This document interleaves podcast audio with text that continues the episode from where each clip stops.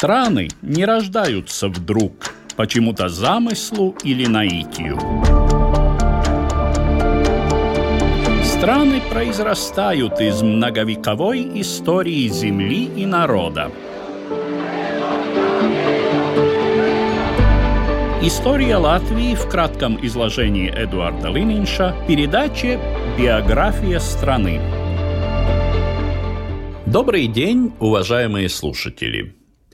В XVII веке Балтийское море иногда называли Шведским озером. Северное королевство в этом веке постоянно расширяло свои территории, а на пике своего могущества во второй половине века владела Финляндией и Эстонией, значительными землями на севере Германии, северо-западе современной России, центральной части Норвегии.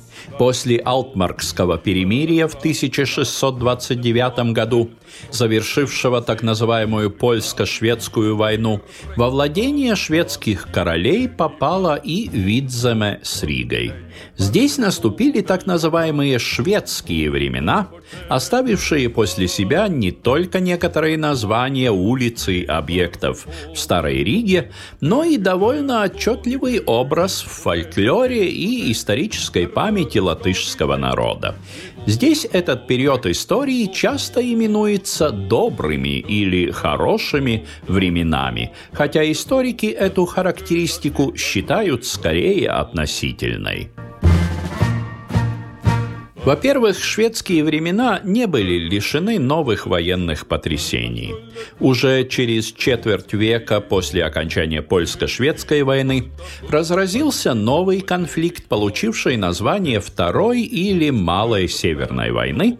Это был очередной раунд борьбы за первенство в регионе, и в нем участвовали постоянные игроки – польско-литовское государство, шведское королевство, датское королевство, королевство и русское царство. Причинив очередные страдания местному населению, конфликт закончился без изменения существующих границ. Во-вторых, именно в шведские времена в Видземе было законодательно оформлено крепостное право. Это произошло со вступлением в силу так называемого земельного или полицейского закона в 1670 году. Правда, в других частях латышских земель это случилось еще раньше – герцогстве Курлянском в 1617, а в польской Инфлянтии, то есть Латгале, в 1629 году. Сама Швеция является одной из тех немногих территорий Европы, где никогда не существовало крепостного права. И это в некоторой степени влияло на отношение шведских властей к латышским и эстонским крестьянам. Рассказывает историк – профессор Латвийского университета Гвидо Страубе. Zviedru gadsimtā, 17. gadsimtā dzīve tika varbūt vairāk sakārtot, pakļaut kaut kādām stingrākajām normām, noteikumiem. В 17 веке, столетии шведской власти, жизнь стала более организованной, подчинялась более строгим нормам, правилам, а потому всем участникам правила игры были лучше известны. Незадолго до своей смерти король Густав Адольф распорядился о проведении реформы судов в Видземе, причем положительным моментом является то, что если крестьянин был был недоволен решением суда первой инстанции, то имел право добиваться справедливости на третьем уровне, придворном суде.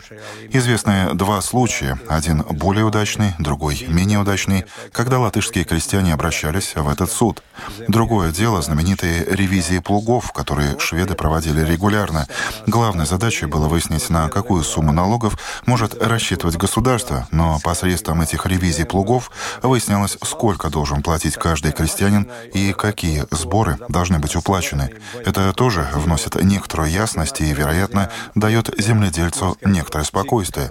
Не знаю, как было раньше, во времена Ливонского ордена, но в шведские времена крестьянин, который только завел свое хозяйство, мог быть уверен в том, что у него есть три свободных года, когда ему не нужно выполнять барщину. Он не должен платить никаких сборов, никаких налогов.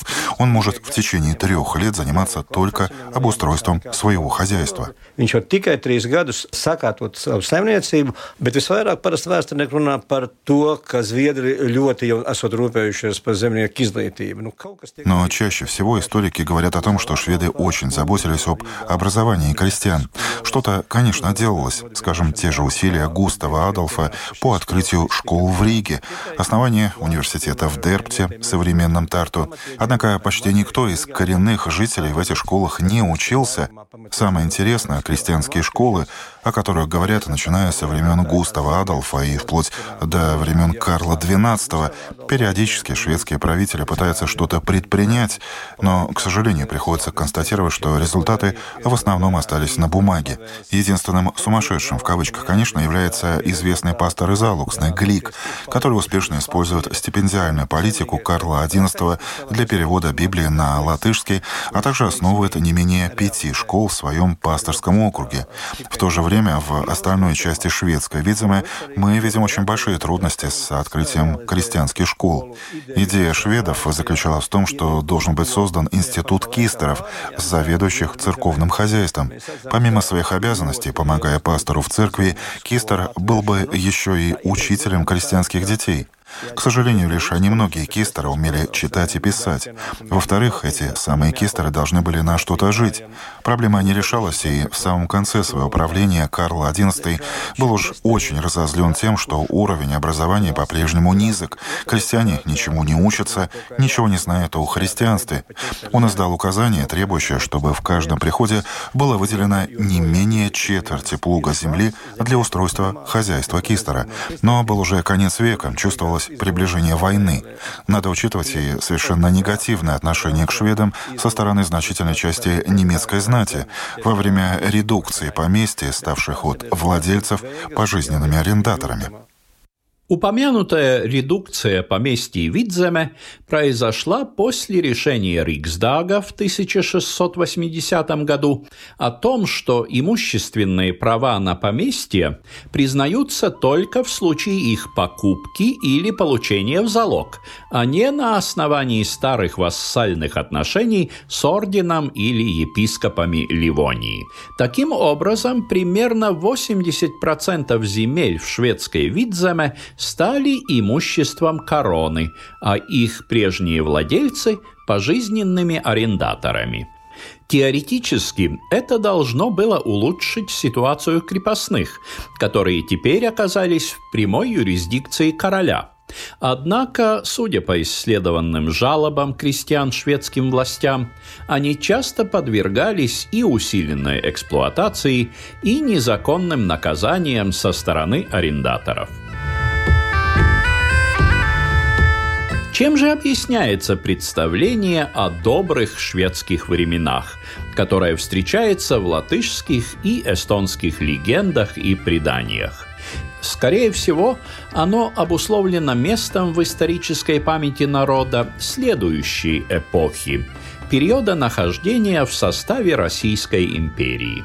Даже если фактическая ситуация земледельцев в XVIII веке была не хуже, а в некоторых аспектах и лучше, чем в XVII, то лишения и невзгоды этой эпохи памяти народа более свежи, более отчетливы, и по сравнению с ними прежние времена, шведские, приобретают ореол благополучия.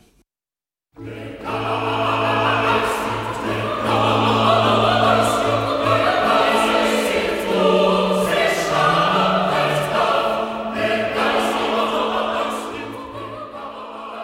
достижение шведской эпохи, однако, несомненно. Это перевод на латышский язык Библии, финансированный королевской казной и осуществленный пастором из Алуксне Эрнстом Глюком. Как многие священнослужители протестантской церкви в тогдашней Балтии, Эрнст Глюк родился и получил образование теолога в Германии. Примерно в 20-летнем возрасте, прибыв в шведскую Видземе, он освоил латышский язык и взялся за перевод, за которым провел примерно 20 лет. Конечно, в своей работе Глюк мог опираться на уже существовавшую традицию духовных текстов на латышском, на поддержку других священнослужителей, но его труд достоин восхищения, рассказывает литературовед, профессор Латвийского университета Мара Грудуле. Bībeles tūkošanai latviešu valodā ir divi ļoti būtiski iemesli. Viens ir tas, kas notiek Vācu protestantiskajā telpā. Есть две очень веские причины для перевода Библии на латышский язык. Одна – то, что происходит в немецком протестантском пространстве и в целом связано с распространением идей пиетизма, с мыслью о том, как сделать истины Библии и религии ближе и понятнее для каждого верующего, работая над его образованием, а также переводя эти тексты. Во-вторых, очень важен тот факт, что Видзема в то время входила в состав великой державы Швеции. Политика шведского государства характеризуется стремлением собрать все области Швеции, являющиеся протестантскими, в одной церкви. Церковь была одним из объединяющих элементов страны, поэтому правительство озаботилось тем, чтобы все основные языки, на которых говорят в Швеции, имели Библию, единый церковный закон, единое издание церковного руководства и единый церковный песенник.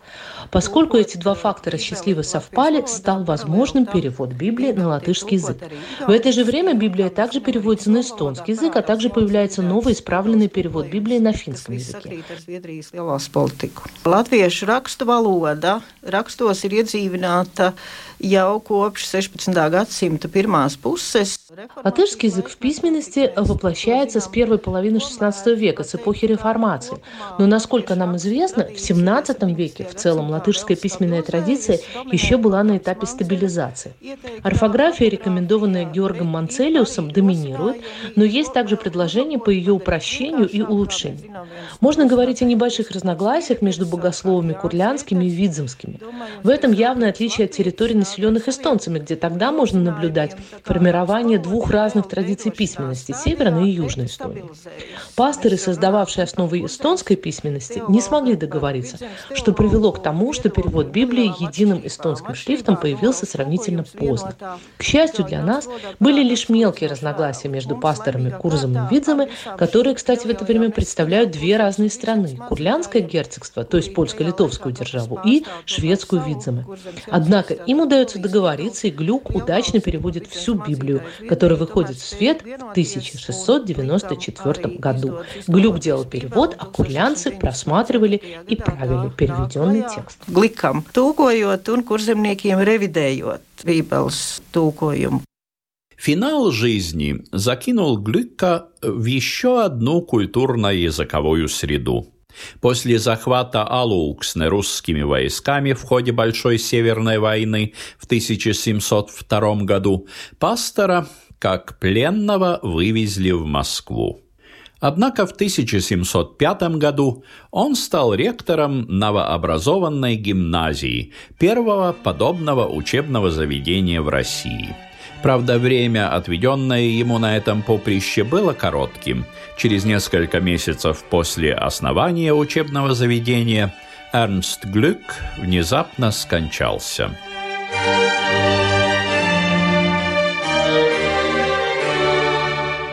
Однако историческую славу выдающегося переводчика было суждено затмить осиротевшей девочке, которую пастор приютил в своем доме, вероятно, в 1696 году. О происхождении Марты Скавронской существует несколько версий – но с большой вероятностью ее родители были крепостными. После взятия Алуксна русским войском девица приглянулась главнокомандующему генерал-фельдмаршалу Шереметьеву. По всей видимости, согласие Марты на интимную близость могущественный полководец особенно не спрашивал. Примерно через год она была любовницей уже другого русского вельможи, князя Александра Меньшикова, в доме которого в Петербурге осенью 1703 года ее встретил царь Петр I. Истории захотелось разыграть сюжет сказки о Золушке. В 1712 году Марта, крещенная в православии как Екатерина, стала законной супругой царя. После смерти мужа ей было суждено два года восседать на троне огромной империи. Биография страны История Латвии в кратком изложении Эдуарда Лининша по субботам в 15.05.